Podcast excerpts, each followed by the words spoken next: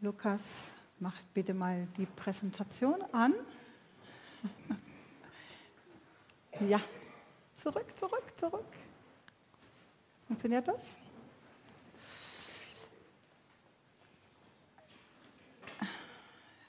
Warten wir noch einen Moment. Lukas ist. Ja, danke. So, Jahreslosung 2024. Wie war sie denn gleich nochmal, diese Jahreslosung? Alles, was ihr, ähm, alles, was ihr denkt, äh, nee, äh, alles, was ihr fühlt, was? Alles, was ihr fühlt. Nee. Alles, was ihr tut, ja natürlich. Also alles, was ihr tut, tut in Liebe. Alles, was ihr tut, tut in Liebe. Ähm, das hört sich immer noch komisch an. Alles, was ihr tut, geschehe in Liebe. Natürlich. Okay, ich hätte aber nur ja gucken müssen. Ich habe es da hier stehen. Alles, was ihr tut, geschehe in Liebe. 1. Korinther 16, 14. Alles, was ihr tut, das geschehe in Liebe. Was eine wunderbare Jahreslosung. Und damit fühle ich mich ehrlich gesagt völlig überfordert. Alles, alles. Hm, wie lieblos es doch ist wenn ich so bei meinen Kindern völlig ausraste und rumschreie, passiert tatsächlich, weil sie mir einfach nur noch auf die Nerven gehen. Oder wie lieblos, wenn ich schnell wieder im Haus verschwinde, wenn ich beim Nachbarn die Haustür gehen höre, weil ich nun wirklich gar keine Lust und keine Zeit habe, eine halbe Stunde da draußen zu stehen und vielleicht über etwas zu reden, was mich gerade gar nicht interessiert. Und wie lieblos ist es doch, wenn ich auf einen anderen Christen herabschaue und abfällig über ihn rede, weil er vielleicht eine ganz andere theologische Sicht hat. Zum Beispiel zu unserem Lieblingsthema äh, Ehe gleichgeschlechtlicher Paare. Ja, was für ein herausforderndes Wort an die Korinther.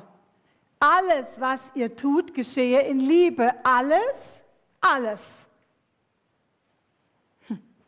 Was kann das nun hier und jetzt für mich und für dich bedeuten, fürs neue Jahr? Ich würde mich ehrlich gesagt gerne das ganze Jahr 2024 äh, würde ich mir geben, die Zeit würde ich mir gerne geben, das herauszufinden. Und ich ahne bereits, dass dazu noch nicht einmal dieses Jahr ausreichen würde. Daher muss ich einfach zu Beginn der Predigt sagen, dass ich diese Predigt heute ähm, verstehe mehr als ein Angebot. Ein Angebot von mir an euch heute von ein paar möglichen Antworten, die ihr annehmen könnt oder ablehnen. Die Verantwortung, die liegt bei euch. Ja, fangen wir mal an. Arbeiten uns mal langsam vor. Schauen uns mal an die Stadt. Die Hafenstadt Korinth, an die dieses Wort gerichtet wurde. Es war ein bedeutender Handelsplatz. Sie lag geografisch so günstig mit zwei großen Häfen, wurde sie zum Umschlagplatz von ganz vielen Waren. Olivenöl, Keramik, Textilien, Holz, Wein, Marmor. Durch den Handel wurden die einen reich und die anderen, die schuften als Sklaven und wurden ausgebeutet. Und die Bevölkerung in dieser Stadt, sie setzte sich aus ganz verschiedenen Religionen und Kulturen, aus verschiedenen, aus Menschen von verschiedenen Ländern zusammen und die Gemeinde. Die Gemeinde in dieser Stadt war nach einem Besuch von Paulus entstanden. Und an ihr war die Entwicklung der Stadt natürlich auch nicht vorbeigegangen. Das ist irgendwie klar. Es war eine konfliktreiche Situation in dieser Gemeinde. Es gab Streit und Auseinandersetzungen zwischen den Wohlhabenden und den Armen, zwischen den Einheimischen und den Ausländern, zwischen den Judenchristen und den Heidenchristen, zwischen der Elite und dem Hafenmilieu. Und es bildeten sich Gruppen hinter einzelnen Personen. Die Einheit der Gemeinde, sie drohte auseinanderzubrechen. Und dabei ging es um die Frage, ob und wie sehr man sich gegenüber der damaligen Gesellschaft abgrenzen sollte. Es ging dabei um die Frage des Essens, um ethische Fragen, um Glaubensüberzeugungen. Man war sich nicht einig in wichtigen Lehrfragen, wie zum Beispiel beim Abendmahl oder der Frage nach der leiblichen Auferstehung Jesu. Und irgendwie kommt mir die Situation in Korinth ein bisschen bekannt vor. Hatten die Korinther nicht schon Konflikte, die unsere Kirchen bis heute beschäftigen und zu Trennungen führen? Passiert es nicht auch heute noch in unseren Gemeinden, dass kein Raum bleibt für unterschiedliche Sichtweisen? Die eigene Position zur einzig richtigen erklärt wird? Man den anderen den Glauben abspricht? Ihnen vielleicht unterstellt, die Bibel nicht ernst zu nehmen? Ich muss da an dieses aktuelle Beispiel denken, an die Reaktion zu der Abschlussrede auf dem Kirchentag dieses Jahres in Nürnberg. Der evangelische Pfarrer aus Ostfriesland, Quinton Caesar, er wurde nach dieser Abschlusspredigt massiv angegriffen. Er wurde beleidigt, bedroht, angefeindet. Man hat ihm sogar den Tod angedroht von Christen.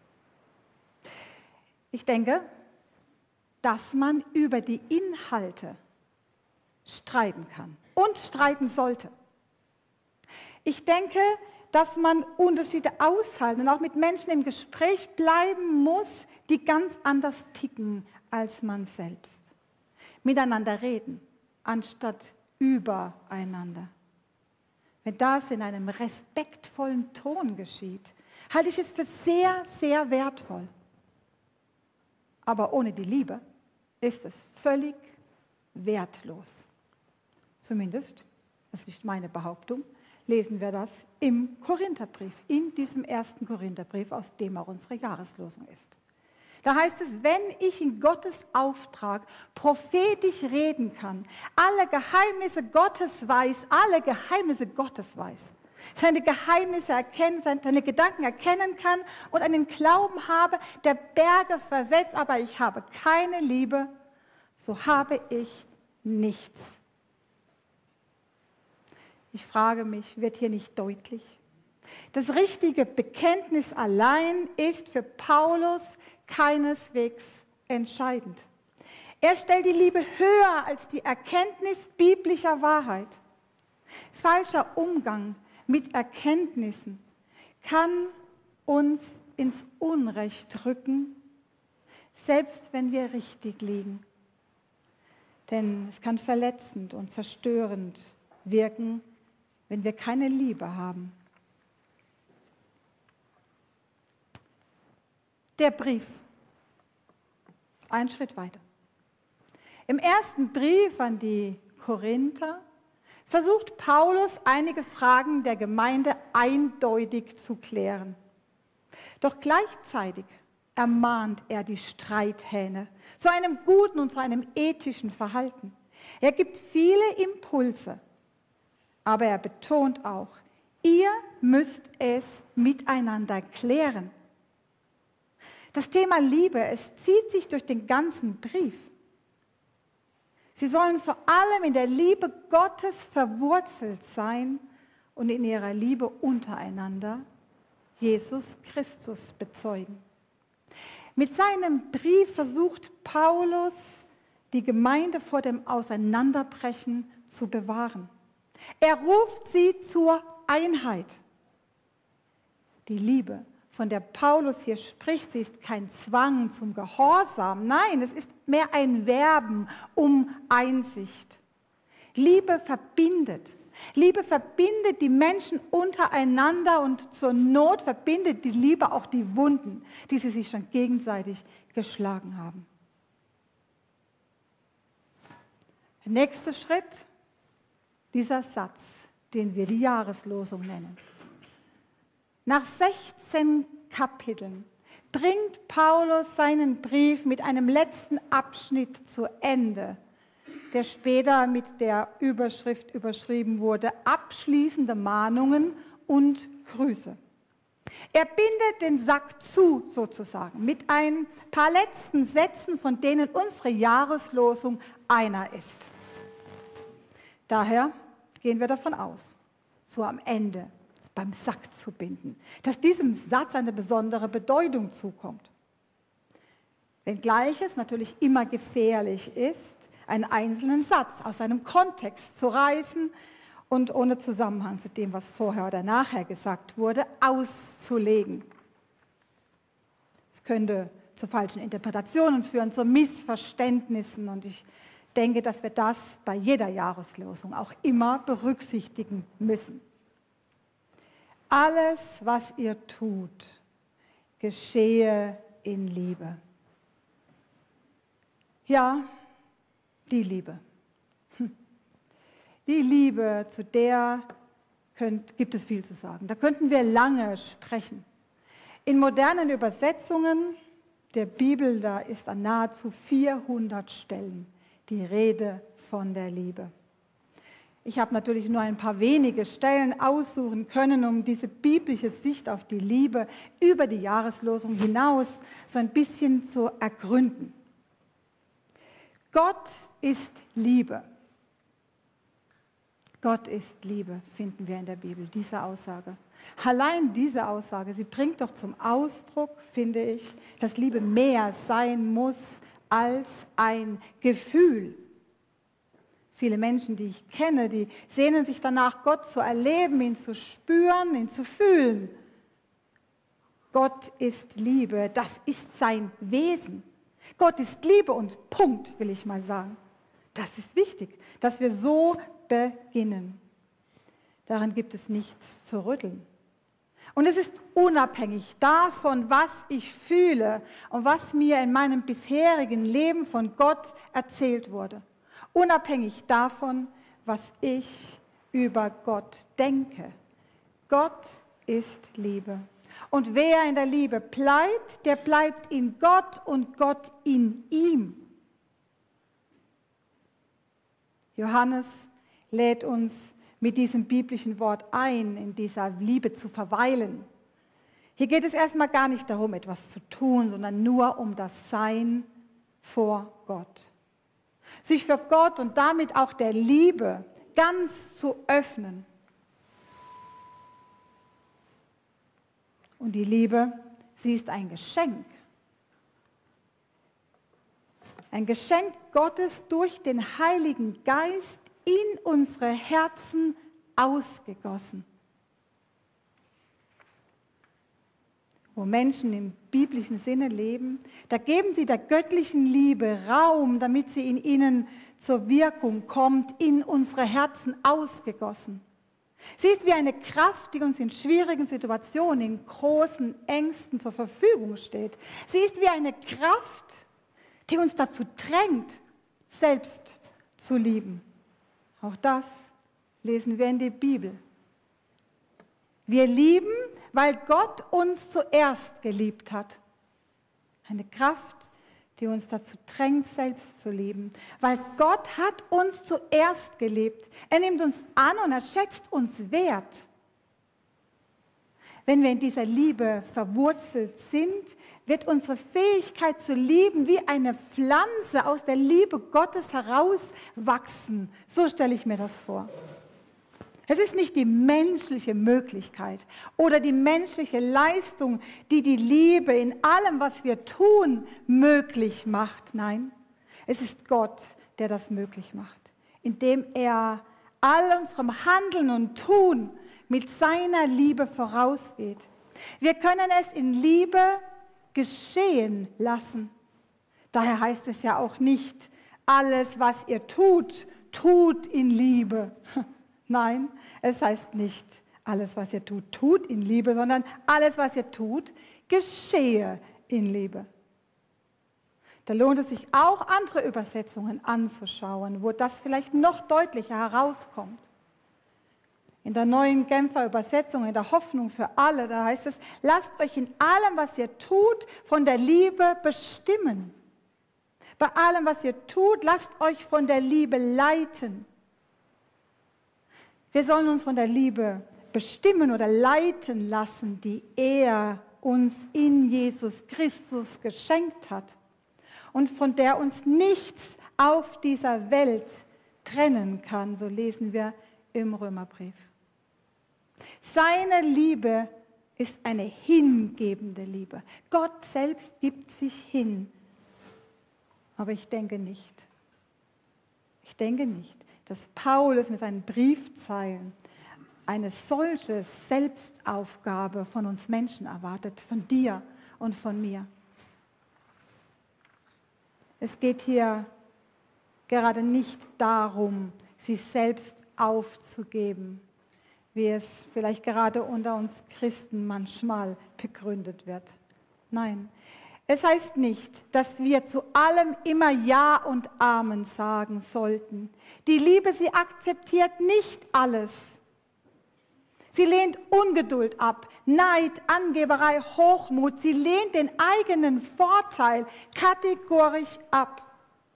Auch das finden wir in diesem ersten Korintherbrief. Liebe ist geduldig und freundlich. Sie ist nicht verbissen, sie prahlt nicht, sie schaut nicht auf andere herab. Liebe verletzt nicht den Anstand und sucht nicht den eigenen Vorteil.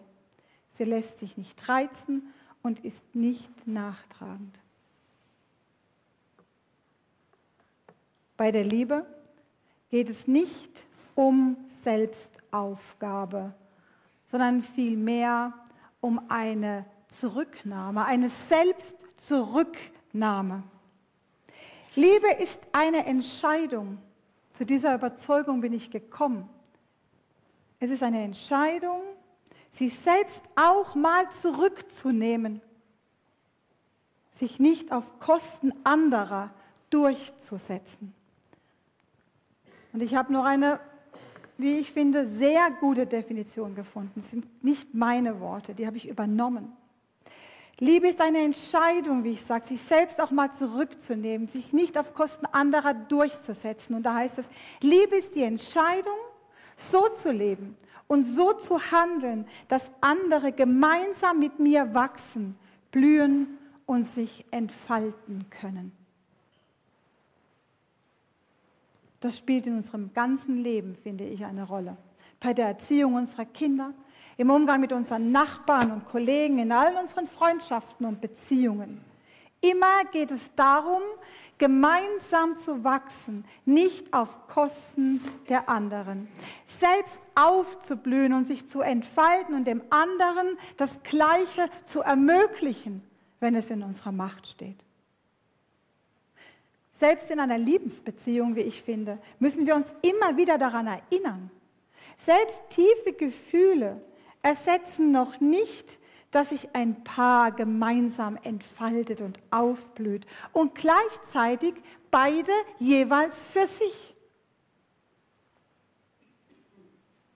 Liebe ist eine Entscheidung. Und diese Entscheidung, sie kann auch mal entgegen unseres Denkens und Fühlens getroffen werden. Deswegen heißt es auch nicht alles, was ihr denkt oder alles, was ihr fühlt, sondern alles, was ihr tut.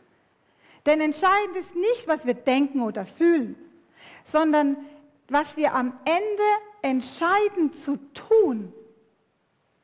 Alles, was ihr tut, nicht was ihr denkt oder fühlt, geschieht, geschehe in Liebe. Und vielleicht Ihr seid gut erzogen, ihr widersprecht mir natürlich nicht, während ich predige, aber vielleicht regt sich in euch doch auch so ein Widerstand. Wie kann ich denn entgegen meines Denkens und Fühlens etwas tun? Nun,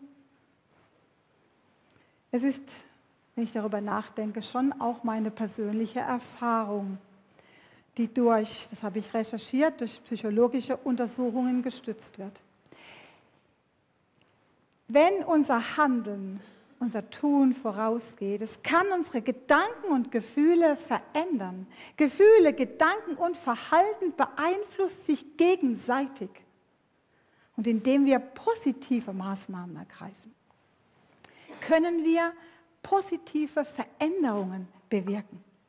Durch die Liebe, die wir einander schenken, werden wir tatsächlich zu anderen Menschen. So wie in einer Geschichte, die ich euch erzählen möchte. Der Titel der Geschichte ist Mit den Augen der Liebe sehen. Und diese Geschichte, sie erzählt einen Brauch aus Südafrika von einem Stamm mit dem Namen Babemba. Babemba.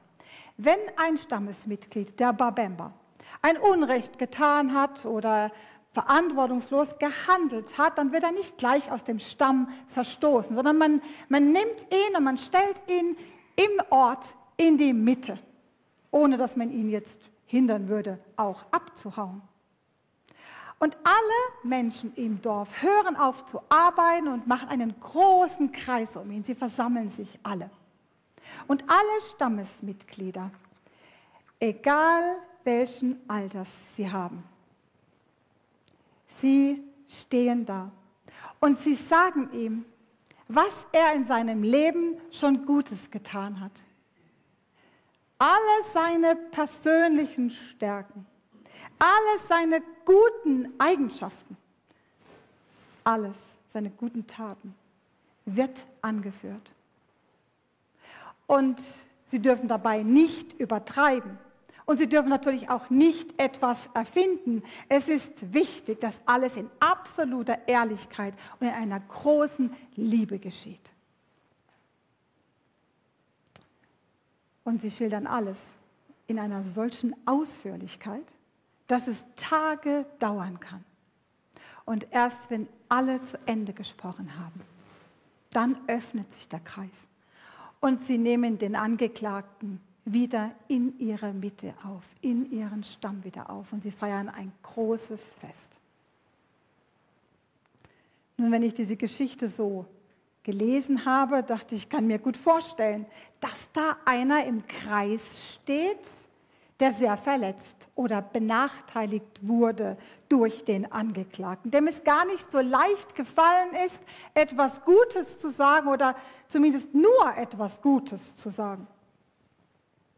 Und ich kann mir nicht vorstellen, dass wir als Christen immer alle Konflikte mit dem Mantel der Liebe zudecken sollten. Und doch kann es sicher alles verändern, wenn wir mit den Augen der Liebe schauen und wenn wir das Böse mit Gutem überwinden, wie wir im Römerbrief aufgefordert werden. Und schauen wir auf Jesus, erkennen wir, er lebte und er handelte oft überraschend anders. Jesus liebte auch, oder vielleicht liebte er doch vor allem die schwachen und die gescheiterten Menschen. Seine Liebe, sie schaffte Raum für Neuanfänge. Für Neuanfänge.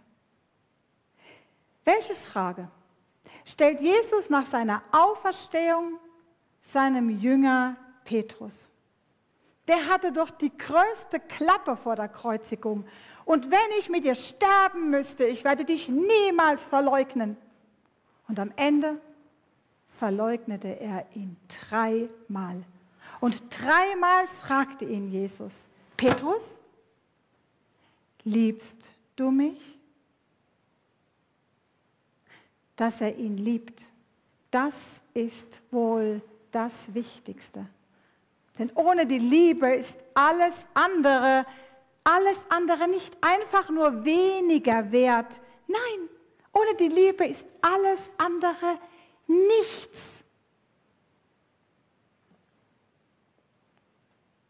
Selbst wenn ich all meinen Besitz an die Armen verschenke und für meinen Glauben das Leben opfere, aber ich habe keine Liebe, dann nützt es mir gar nichts steht hier im ersten Korintherbrief. Gar nichts. Die Radikalität und die Kompromisslosigkeit dieser Liebe, sie überrascht und sie überfordert mich immer wieder. Jesus geht doch gar so weit, das ist euch sicher nicht neu, dass wir unsere Feinde lieben sollen. Auch das empfinde ich als Zumutung.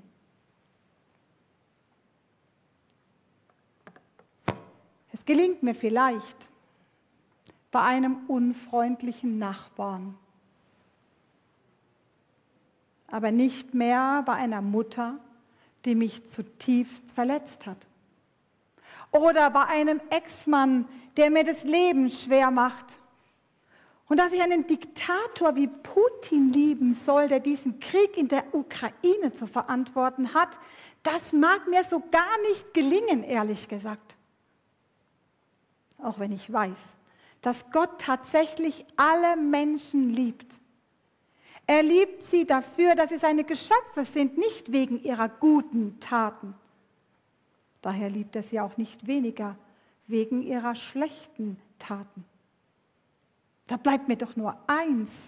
Ich kann Gott darum bitten, dass er mich das begreifen und glauben lässt.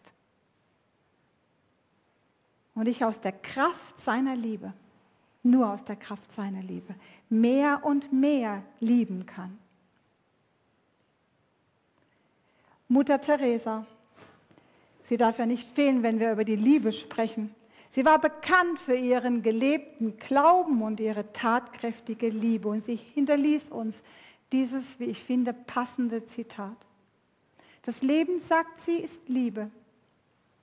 Und die Frucht dieser Liebe ist Frieden. Und das ist die einzige Lösung für alle Probleme dieser Welt. Den Frieden auf dieser Welt herbeilieben. Die Probleme dieser Welt weglieben. Das ist schon ein revolutionärer Gedanke. Daher habe ich mich für diese Karten entschieden von Eva Jung, die er nachher am Ausgang bekommt. Revolution. Sie hat entdeckt, dass das Wort Liebe, Love, in umgekehrter Reihenfolge in Revolution, in dem Wort Revolution steckt. Und wenn uns das im Laufe des neuen Jahres mit dieser Jahreslosung vor Augen gelingen mag, mehr und mehr aus der Liebe Gottes zu leben und zu lieben, das wäre eine echte Veränderung, eine Revolution. Und dabei sollten oder müssen wir uns das ganze Jahr doch auch bewusst machen, Gott ist Liebe. Sie ist wie Gott selbst vollkommen und bleibt für uns Menschen daher auch immer ein Stück unverfügbar.